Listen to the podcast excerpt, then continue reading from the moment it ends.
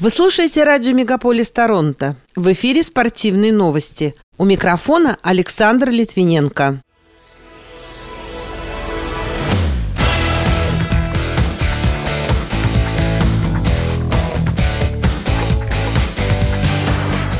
Торонто Мэйпл Липс на своем льду победил Лос-Анджелес Кингс Россиянин Александр Овечкин сократил отставание от канадца Уэйна Грецки по заброшенным шайбам в Национальной хоккейной лиге.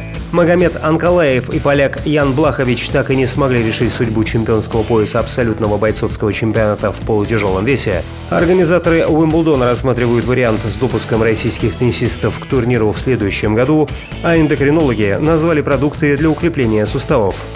Эти и другие спортивные события Канады и России в этом выпуске на радио Мегаполис Торонто. В студии для вас работаю я, Александр Литвиненко. Здравствуйте.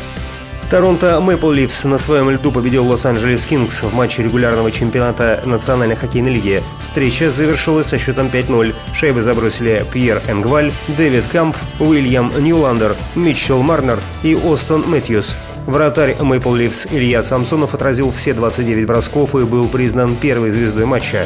Таким образом, российский голкипер впервые в сезоне отстоял на ноль. Накануне в рамках регулярки Национальной хоккейной лиги на льду встречались Оттава против Нэшвилла. Эта встреча завершилась с итоговым результатом 3-2. Монреаль уступил Лос-Анджелесу 2-4. Торонто одолел Калгари в овертайме 5-4, а Ванкувер не выдержал натиска Миннесоты, уступив при этом со счетом 0-3. В Вашингтоне на стадионе Capital One Arena местный Вашингтон Capitals сыграл Сиэтл Кракен. Встреча закончилась победой хозяев со счетом 4-1. Александр Овечкин отметился заброшенной шайбой и результативной передачей. Теперь у 37-летнего форварда 16 голов в сезоне и 796 шайб за карьеру в НХЛ. Однако пока все еще лидирует канадец Уэн Грецкий, на счету которого 894 гола. Бейсбольный клуб Торонто Блю Джейс достиг соглашения с левым центральным защитником Кевином Кирмайером, трехкратным обладателем золотой перчатки.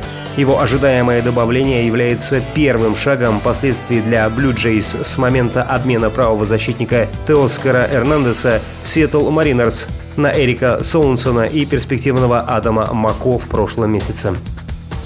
Российский боец смешанных единоборств Магомед Анкалаев и поляк Ян Блахович не смогли определить обладателя титула чемпиона абсолютного бойцовского чемпионата в полутяжелом весе. Поединок, который прошел в рамках турнира UFC 282 в Лас-Вегасе, завершился с ничейным счетом. Таким образом, чемпионский пояс пока остается вакантным. Как пишет газета РУ, для Анкалаева этот бой стал 19-м в профессиональной карьере. На его счету 19 побед и одно поражение. Блахович провел 39-ю встречу. Это его первая ничья за все время выступлений в ММА.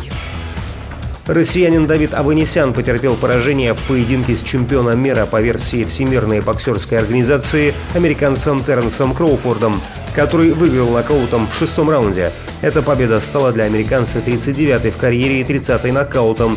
На счету Кроуфорда нет поражений. А Аванесян проиграл четвертый раз в карьере при 29 победах. Организаторы Уимблдона рассматривают вариант с допуском к участию в турнире российских теннисистов в следующем году. Как пишет газета The Telegraph, в минувшую среду Ассоциация теннисистов-профессионалов оштрафовала Ассоциацию лаун-тенниса и Всеанглийский клуб лаун-тенниса и крокета на 1 миллион долларов за отстранение российских и белорусских спортсменов от проводимых на территории Великобритании турниров в текущем году. Организационный комитет Уимблдона не хочет идти на конфронтацию с остальным теннисным сообществом. Там опасаются, что недопуск атлетов из России и Белоруссии может привести к его обесцениванию. Помимо этого, на отмену отстранения может оказать влияние тот факт, что сами теннисисты публично не выражают пророссийскую позицию. Президент Всероссийской Федерации художественной гимнастики Ирина Винер оценила предложение Олимпийского совета Азии по допуску россиян на турниры.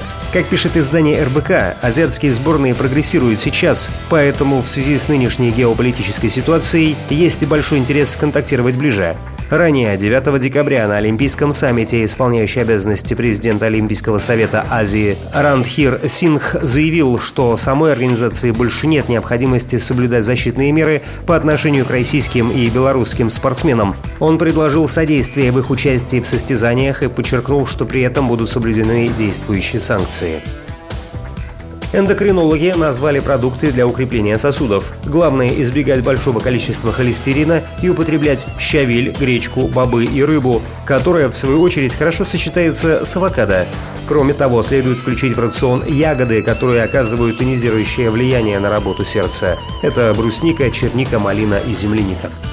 Пока это все спортивные события, представленные вашему вниманию на радио Мегаполис Торонто. В студии для вас работал Александр Литвиненко. Будьте здоровы и дружите со спортом.